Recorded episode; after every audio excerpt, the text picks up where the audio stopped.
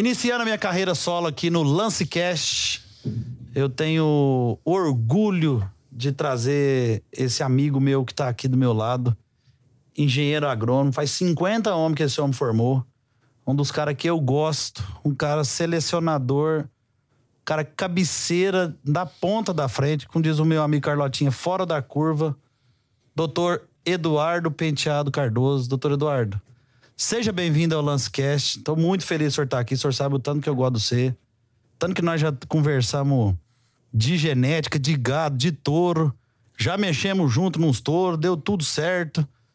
E eu quero que o senhor venha aqui para a gente contar hoje muita história bacana, muita história do senhor, muita história da linhagem Lengruber. Ixi, eu acho que nós vamos ter história aqui para dar com pau. Vamos longe na prosa aqui.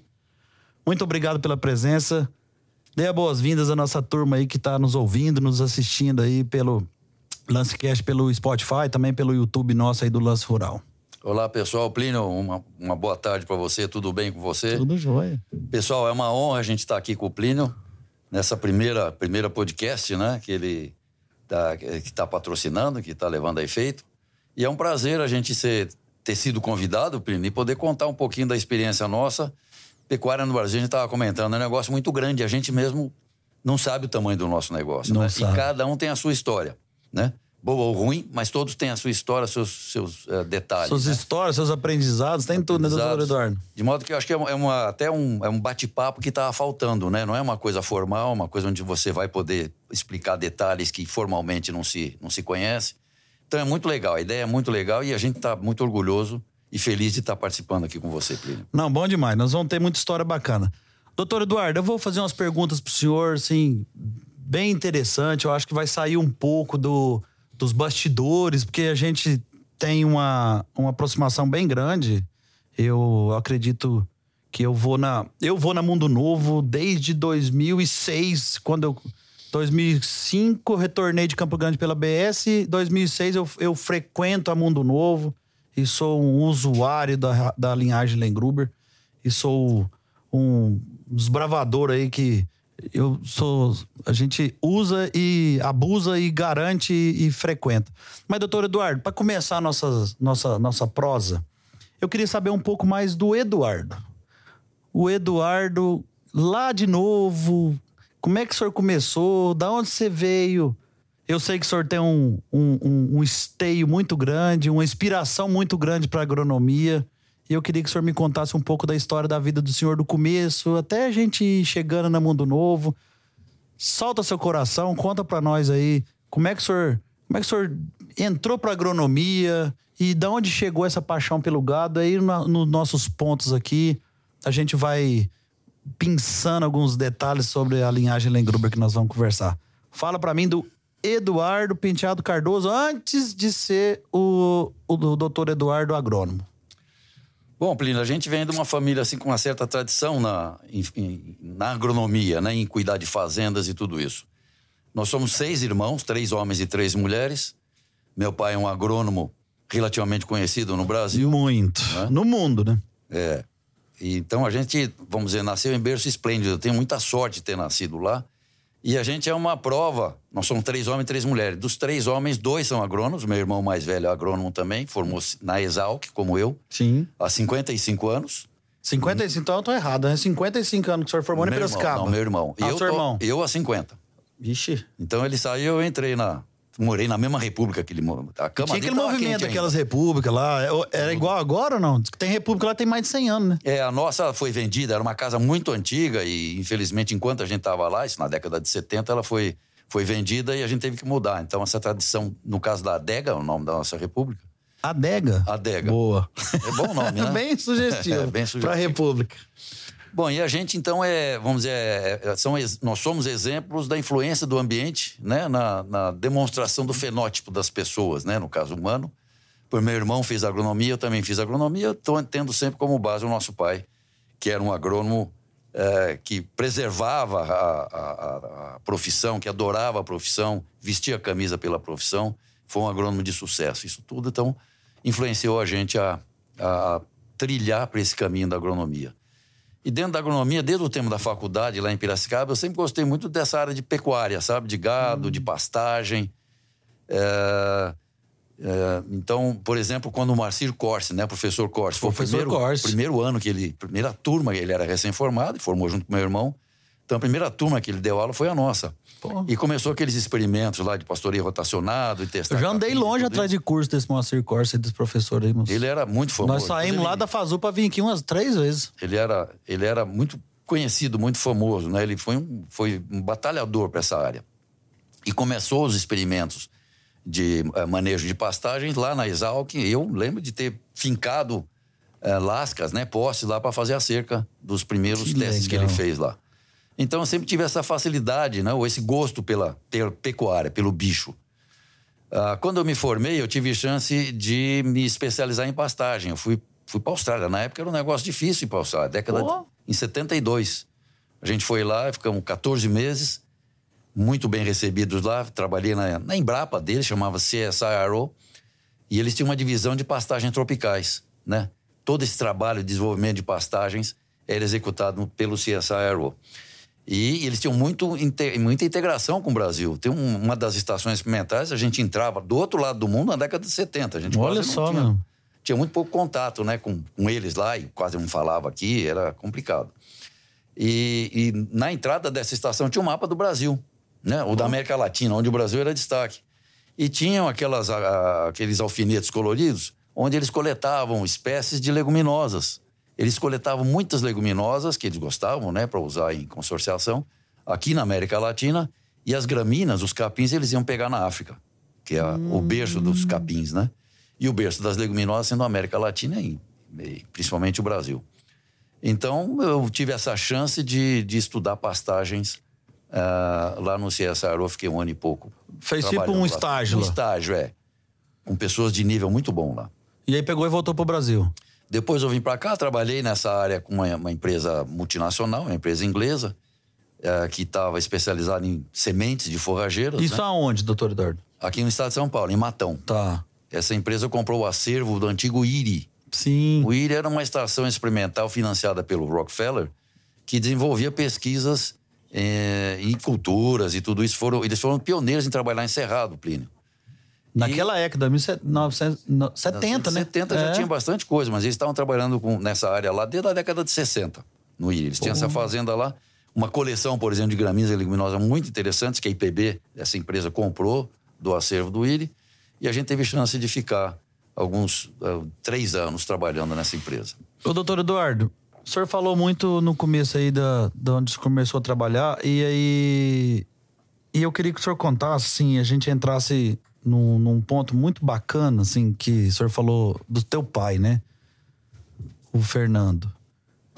Cara, é assim, eu infelizmente não tive o prazer de conhecer, mas assim, é o homem é referência mundo, né? De, de, de, de agronomia, de, de pessoa, de caráter, de, de, de, de tudo, né? De, acho que era um cara que você. Pô, o doutor Fernando tá ali. Todo mundo batia continência, eu ficava quieto, ou senão ficava perto só pra escutar ele falar, né? Porque tanto ensinamento que tinha. Um amigo nosso em comum que me falava muito isso é o Olímpio. Olímpio falava assim: doutor Fernando ali, você fica perto e escuta, porque o homem tem uma cabeça impressionante e. E eu queria que o senhor falasse um pouco pra gente.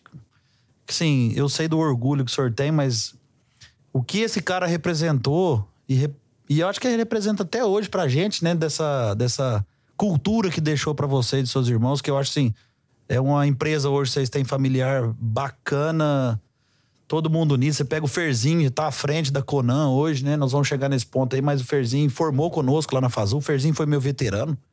Então, tipo assim, que também é agrônomo, né? E quem foi o doutor Fer- Fernando Penteado pro senhor? Bom, Plínio, ele foi um exemplo pra gente, né? Como homem, como caráter, né? Como educador. Ele não era de educar muito a gente, falar muito. Ele, ele se impunha, é gozado. E não era medo, não. Acho que era mais respeito mesmo. E eu era um aluno relativamente bom também, então eu não precisei levar muita, muita dura dele. Quem dava mais era minha mãe. Ele se preservava Mas vocês um é sistemático demais, dele seu pai não é. Você- não é o que você pensa. Mas, enfim, ele, ele é, tinha uma cabeça privilegiada, a verdade é Demais, essa, né, Plínio? E foi lá, essa cabeça privilegiada foi direcionado para coisas bas- bastante palpáveis e bastante interessantes, né? Ele abraçou a agronomia, como eu falei no início, com um prazer, com, com, com um amor tão grande. E, e não tinha crise para ele, sabe? Ele não reclamava da vida, não reclamava das coisas.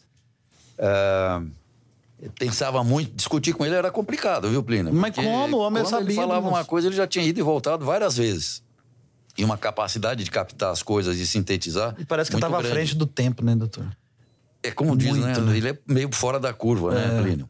Então Fora ele tinha realmente um, uma inteligência, um QI um, é, é, superior, né, à nossa, bem superior à nossa e bem direcionado. Quer dizer, ele não era, como a gente fala, um cara é, destra, destramelado, não. Não. Ele era muito, muito conciso, muito direto Centrado, as né? coisas, direto, Centrado. Eu, eu, eu me lembro da história. honesto, justo, É. sabe? Eu me lembro do teu pai, você, um dia a gente foi lá, eu fui almoçar com você lá, e no começo desses smartphones, desse estado, falou assim, não, meu pai já pilota isso aí, Direto, não. Tod- todinho. Mandava zap pra gente, mandava e-mail, reclamava se não respondesse na hora, assim, que a gente tinha que estar meio E disponível. o que? Ele tava com 90 anos, né? Já Você- 100, beirando 100. Beirando 100 e anos. poucos anos, é. Então, e hoje a gente tem essa. Tem muita gente que fica assim, ah, tô na dificuldade de fazer as coisas, né? Não sei o quê. Rapaz, você olhava pra ele e falava, dificuldade é lá, moço. O homem tá com 100 anos, pilotando o WhatsApp, cobrando, apertando.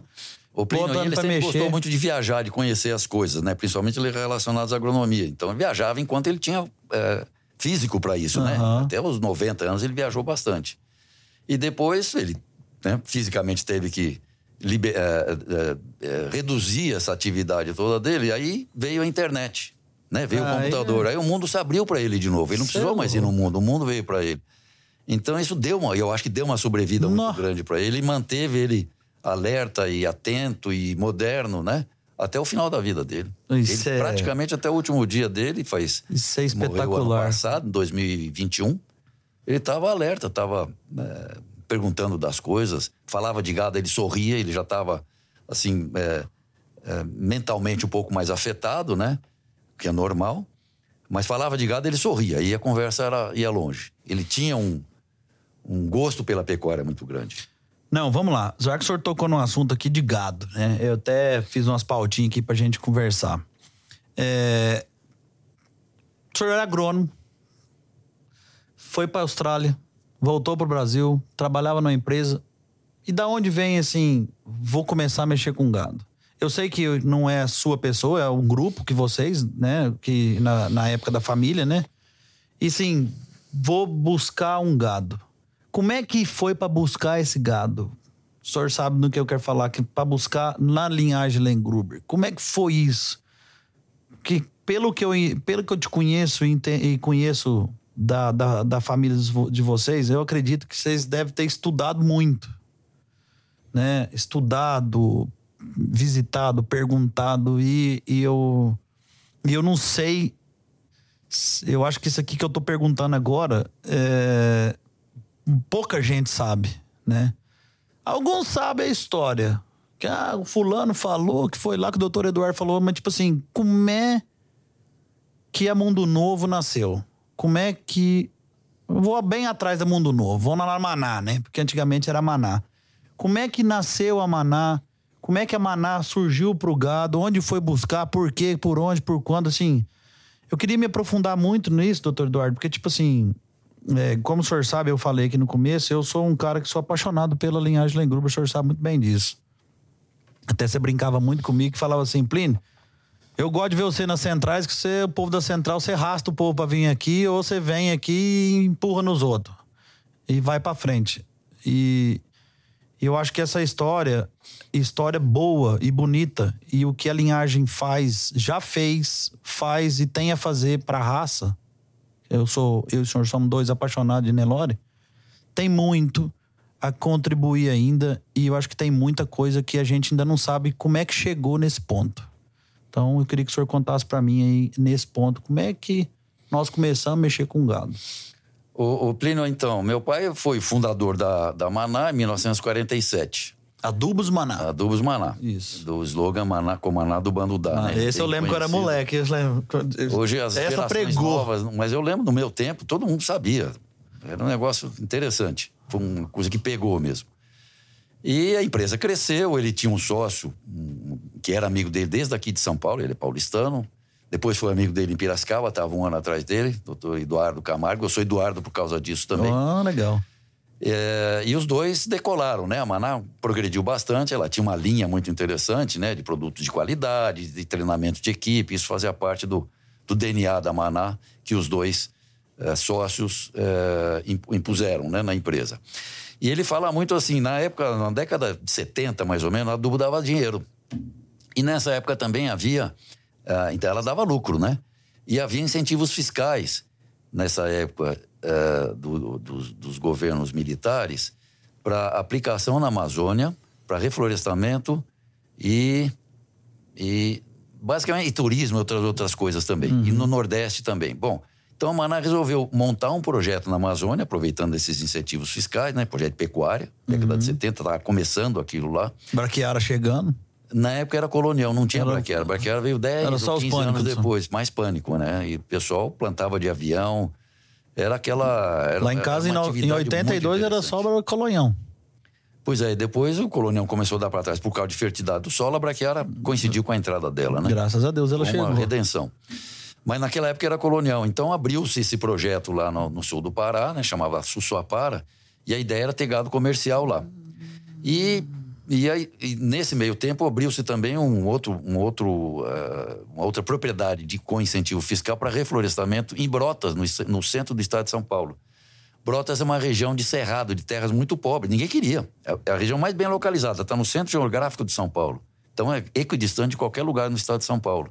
Mas ninguém queria nada com aquilo lá. Uma queria era a terra roxa. Uhum. Então aquilo ficou. Era uma fazenda, o exército tinha fazenda lá para treinamento de pessoas e tanque, essas coisas todas. E tinha um núcleo ali na, na, na, região de terra, um pouco melhor, onde eles plantavam café, mas a grande parte da área ninguém queria nada. Bom, a Maná conseguiu comprar uma propriedade grande lá, boa, que passou, se chamava Mundo Novo, né? Continuou chamando-se Mundo Novo, Fazenda Mundo Novo, e implantou esse projeto de reflorestamento lá. Mas a fazenda era maior do que o projeto, então começou também um projeto de pecuária. Paralelo junto com, a, com o reflorestamento, né? Então ela cumpriu o projeto de reflorestamento, tinha os diplomas e tudo isso, né? E plantou uh, na Pie, na época era na Pie. A ideia era começar a mexer com, com Nelore, né? Que era a raça. E tratava no Napier. Já predominante na época. E Napier era o capim que mais, mais uh, uh, reagia à adubação. A ideia era fazer um pasto adubrado. A Maná chegou a ter. Era a maior área de Napier do mundo. Tá, em, tá. Assim, em, numa área só, né? Contínua. Eram 800 alqueires, alqueirinhos, alqueire de São Paulo. Tá, dá, dá uns 20 mil hectares por aí, né? Uhum. 2 mil hectares, desculpa. 2,4, né? É, 2,4 é, isso. Então vai dar. É, 8 vezes 2, 16, mais ou menos. É, mais ou menos isso aí. De, de 2 mil hectares. E, e Nelore, né? Então a ideia era trabalhar com Nelore registrado na época aqui em Brotas e fazer tourinhos aqui e mandar para o projeto comercial lá no Pará. A ideia básica era essa. Boa. E a Maná entrou no, no, no, que havia de interessante nas linhagens mais conhecidas na época. Ela chegou a ter muito uh, sêmen do Schumacher, por exemplo. Ah, tá. Ela entrou de sola né, no, no, investimento. Então, assim que começou esse projeto de gado registrado em São Paulo, na região de Brotas, na Fazenda Mundo Novo, para servir touros para a Fazenda Sussuapara, no sul Lá do no Pará, Santana do Araguaia. Por isso que uma vez eu estava conversando com o Daniel, ele ainda me falou que vocês tinham. Era um rebanho de gado de corte lá em cima, né? Lá no Pará, né? E tem um núcleo lá, tinha um, acho que chegou a ter um núcleo de, de, de PO lá, não tem um é, negócio é, Nessa assim? época eu não, também não estava na mano. Eu sempre acompanhava o Plínio, mas eu tinha uma atividade própria minha, de uhum. semente, tudo tá. isso. Mas tinha leilão em Brotas, o Nicola, que era o antigo Nicola. gerente lá. O Nicola foi colega meu de faculdade, então a gente se dava muito bem. Eu ia lá sempre que tinha leilão, algum evento, pelo interesse que eu tinha também. E então eu frequentava, mas, a fazenda, mas, mas a fazenda, Mundo Novo, quem dirigia era o Grupo Maná, era a empresa Maná. Era da Maná, era da uma Maná. subsidiária da Maná S.A. Certo. Era, ela chamava Maná Agropastoril Limitada. A Maná S.A. era proprietária total. Mas aonde foi a viradinha de chave? Igual você falou, ah, nós tinha muito sêmen do Schumacher, saía comprando todo mundo. A hora que foi a viradinha que falou assim: nós vamos pup, aqui no Lengruber. E por que tup, aqui o Lengruber? É interessante essa história, Plínio. As coisas são muito pontuais, né? Tudo acontece assim na hora certa, do jeito certo, é interessantíssimo. 100% da vida da gente é nisso. É, isso aí. A vinda do Len Gruber para o Brasil é assim, né? Justo. No, no caso da Maná, então, ela estava com, esse, com essa proposta, com esse, com esse projeto. Uh, tinha uma vacada, era vacada de ori, várias origens, né? Comprava em Minas, comprava no sul de Goiás, comprava aqui em São Paulo, todo gado PO. Touros comprava também de VR, eh, Brumado, uh, dos Virts e Araçatuba. E o sêmen, E naquela né? época tinha pouco, tinha pouco fornecedor de genética boa também, né, doutor? Era bem mais limitado, Era não tem bem mais limitado, nenhuma, né? E estava começando os projetos de... Os, os- o- a tecnologia de inseminação também na época, né? Né? No começo da década de 70. Não, pô. Final de 60, começo de 70. Então o boom começou aí. Ah, e o doutor Fausto Pereira Lima, Plínio, era consultor da Maná, né? Esse é Nesse projeto. E numa das, das visitas que ele fez lá na Maná, ele comentou com o doutor Cardoso: Olha, doutor Cardoso, eu tive julgando, ele era julga- juiz também. Juiz jurado. Fui julgar um gado lá em Curvelo, no centro de Minas, centro-norte de Minas, e me chamou a atenção um gado muito grande que eu vi lá. Não, não era um gado muito caracterizado, mas é um gado grande, encorpado, ossatura boa, muita costela. E eu perguntei de quem era, me falaram que era do seu Geraldo de Paula e que era um gado tratado com cana, mas era um gado que ficava no pasto mesmo. Tratou com cana para poder vir para a exposição.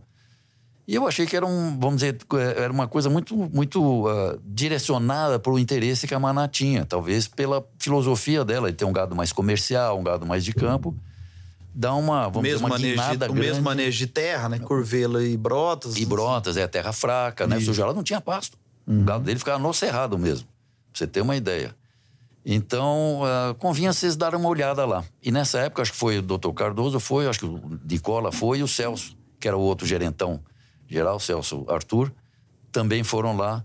E Na Fazenda Papagaia. Fazenda Papagaia, em Curvelo, do seu Geraldo de Paula. Dona Sônia. Seu Geraldo não fala. Né? Você tinha que arrancar as coisas dele. Né? Eu não- Mas eu eu não. Eu não conhecia ele, só conhecia a Dona Sônia, mas assim, com cada história maravilhosa. É, eu conheci pouco o seu Geraldo, infelizmente. E, mas nessa época eles já gostaram bastante do trabalho dele, gostaram dos animais e quiseram comprar um touro. Chamava Jambo. Jango. Jango. Aí, seu Geraldo, eu tenho interesse, a gente tem esse eh, projeto de começar e tal. Eu gostei muito daquele tourinho ali. Ele falou: olha, esse eu não vou poder ceder para vocês, que ele tinha sido comprometido para Colômbia. Ó, O touro foi vendido para Colômbia naquela época. Pois ele foi mesmo para lá. E aí doutor Cardoso, também é bom negociante, falou: tá bom, não posso ele, mas e você me vende o pai dele? O pai dele era um mistério. Mistério, 7015, RGD 7015. E acab- acabaram negociando, o mistério foi comprado então. E o mistério foi direto para Lagoa. A Lagoa estava no Começando, auge na né? época, assim, né? Era a única que tinha. Lagoa Bamerindos, não é? Um negócio assim? Eu acho que era, já era Bamerindos, não era? Na época, eu acho que ainda não, ainda não era Bamerindos, ainda era dos Biagi, né? Acho que era da Isso. família deles lá. Lagoa da Bamerindos Serra. entrou um pouco mais tarde. é. Isso, verdade. Em 74 isso. Então em 74 ele já foi para Lagoa da Serra, começou a coletar lá. Em 70, nesse ano mesmo já inseminou a vacada, fez uma inseminação massal com, com o mistério. Em 75 começou a nascer os bezerros. E o pessoal já falou: não, isso aqui é um negócio diferente. Ô, gente, você você escutando a gente aqui, era muito difícil inseminação nessa época. Imagino. Era muito difícil.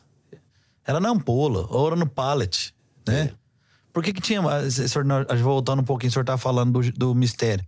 Antigamente se comprava o touro, né? Você fazia o, o- o seu plantel em cima de um touro. Hoje a gente já compra aspiração, vaca, embrião. É, não, a- a única Antigamente era, era o touro. era o mas touro e aí demorava muito, né? Porque o cara não vendia vaca, né? Ninguém era É. difícil a tirar vaca desses caras, dessa turma mais antiga, assim. Era difícil. Mas vamos lá, voltando lá, mistério na, na, la- na lagoa. E aí a bezerrada nasceu, né, Plínio? A primeira safra que nasceu lá, o pessoal já começou, achou interessante, né, o que estava acontecendo ali. E no ano seguinte também, quer dizer, foi se consolidando essa progênie do mistério, eles resolveram, assim, não, acho que é aqui mesmo, o caminho nosso é esse. Então eles tomaram uma decisão interessante e venderam todo o estoque de sêmen do Schumacher, que era o touro da época. Era o touro da época. Eram mil doses. Meu pai falava, o doutor. Cardoso falava que era o maior estoque de sêmen de Schumacher fora da família do seu Torres. Era a Maná que tinha, que era o touro da época, né? Era o touro Era o sucessor do Carvard, Harvard, fala, né? é. Tava, tava assim, no auge da, da, da fama, né? Isso. Então e valia uma isso. grana, hein? Tava com a grana É, eu acho que faturou bem, viu? Infelizmente eu não estava lá ainda, né, Plínio? Mas aí é uma decisão importante, né? Claro. Porque uma coisa É inverter o consolidada é virar o disco, né? desconhecido, exatamente. É, é tocar pro outro lado. É. Infelizmente deu certo, né, Plínio? Porque depois disso já compraram mais animais lá do seu Geraldo. Ah, nesse meio tempo, o seu Geraldo perdeu um filho em quem ele confiava muito. né? Ele achava que ia ser o sucessor do trabalho dele, então ele retinha muito, ele era mais difícil de negociar por causa disso, de manter esse rebanho para o filho e tal. E ele viu que a Maná estava se envolvendo bastante no negócio e estava trilhando um caminho interessante na seleção da, desse gado, né? Do gado fechado, né? geral, do gado fechando, né? O gado uhum. dele era fechado e a Maná era aberta, mas na medida que entrou o Lengruber lá através do mistério e depois vieram outras compras, ela foi fechando praticamente, não entrou outra genética lá que não fosse do, do lado do seu Geraldo, um pouco do seu Paulo e animais próprios da própria Maná mesmo, né? Tá. E aí, com essa morte do filho dele, ele resolveu abrir um pouco mais e vender um pouco mais de animais para Maná, inclusive algumas fêmeas. A última venda, Plínio, foi o, foi o, o Banguê, em 1981. O Banguê é GP. É, GP. O, o Banguê é GP. Geral. O Tango também. Também. O Tango Velho, né? Tango Velho, pai do que Tango. É pai do Tango Novo, é, que criou essa família do Tango, né? Certo. E o Banguê é o representante da família leiteira da linhagem Lengruber, né? Sim. O Tango tem um pouco da família leiteira também. E o mistério é da família. Mistério e Barranco Sim. é mais da família é, de corte, peso. né? Mais de peso, de musculatura, tudo isso. É. O, o no, no, caso do Banguê e, e, pouco do tango, é leite, é temperamento bom. Né? Foram duas famílias que foram mantidas um certo tempo separadas lá na Maná. Então, assim começou, Plínio. Esse lado assim de pecuária do Dr. Cardoso sempre se, se evidenciou com esse projeto, né? Da, da, o envolvimento da Maná em pecuária. Ele adorava. Mas olha que interessante. Ele, ele teve o, o, a ideia de virar a chave, né? E isso aí né, é estudioso, que na época não, a gente não. Nessa época não tinha nossas DEPs, né? Hoje nada, as DEPs, não tinha, não tinha nada, não tinha genoma, não tinha DEP, não tinha nada. É, e ele foi totalmente é, no oposto do que a época pensava no, nesse, nessa época, que era o recurso que tinha, que era a pista, né? que era, que era, que era julgamento, as pistas de julgamentos. E então ele falou: não, vou pro bicho pra fazer carne. E aí foi estudando e falou: vou fechar uma linhagem.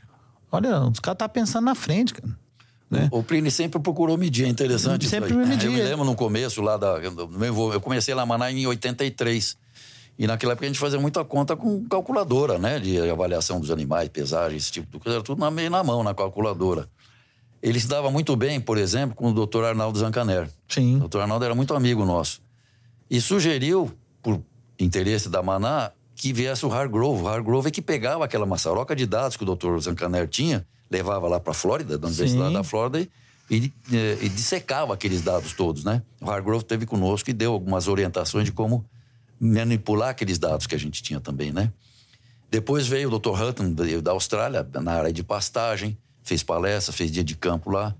E o último, vamos dizer, mais evidente foi a visita do Bonsma. Essa foi uma mudança grande no lado de filosofia de seleção do Len Gruber, que a gente pode desenvolver a hora que você quiser. Mas aí, doutor, olha que interessante. Vou voltando assim, eu tô, tô batendo um pouco nessa, nessas histórias, porque, tipo assim, nós estamos falando de uma, de, um, de uma época que o foco era o animal de beleza e de pista, né?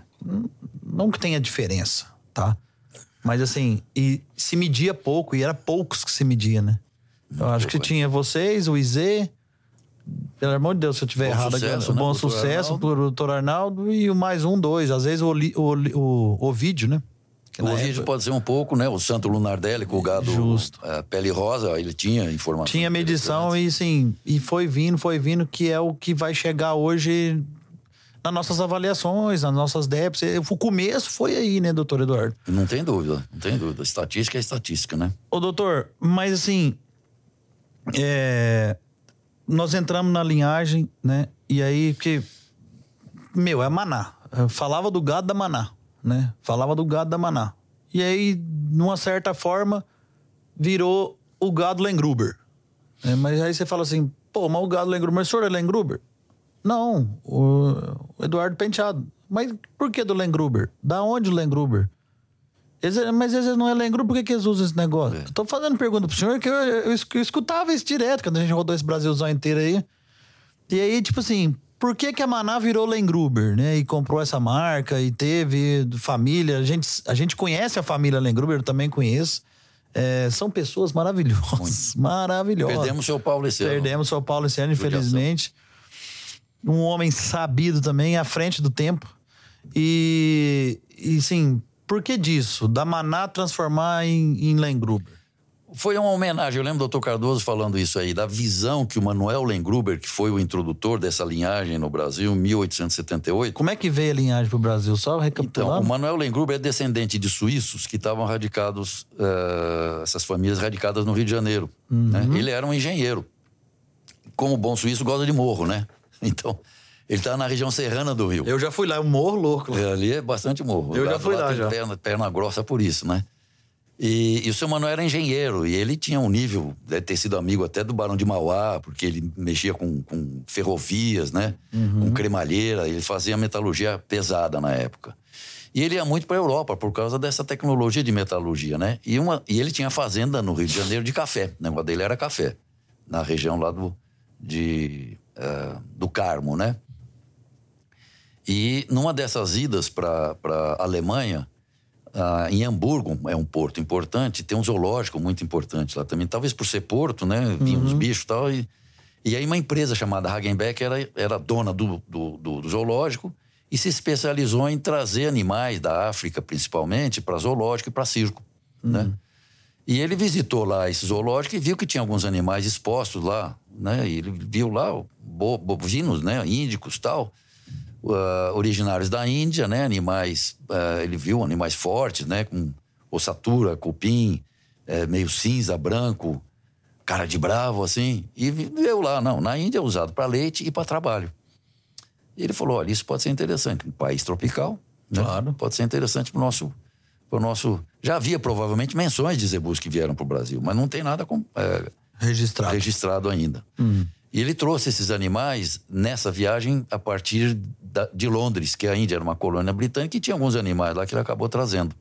E Levou mil... para essa fazenda dele, 1878. Tá.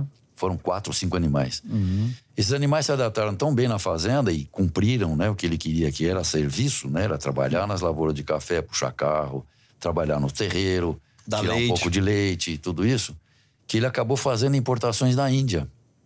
E eu lembro do seu Paulo, que tem esses documentos, o seu Manuel Lengruber pedia, uh, recomendava a Hagenbeck, essa empresa alemã, que buscasse animais em, em vilas diferentes na Índia para evitar a consanguinidade. Olha aqui a cabeça que ele tinha na época. Né? Meu Deus. E, então ele trouxe esses animais, ele fez mais, além dessa primeira importação direto da Inglaterra, mais três ou quatro, até 1800, se não me engano, 81, 83, ele trouxe. Então foram os, e esse gado todo, ele, ele tirava fotografia, então está documentado. Né? São animais que tem fotos da época. Eu já tenho que um eles livro, chegaram né? aqui. O seu Paulo tem isso no livro isso, dele. É. Nós temos algumas fotos isso, lá no escritório lá da fazenda, né? O seu Paulo de lá. cedeu. Então é isso. Com a vinda, depois a, o Lengruber, a linhagem, né? Se, se expandiu e tudo isso.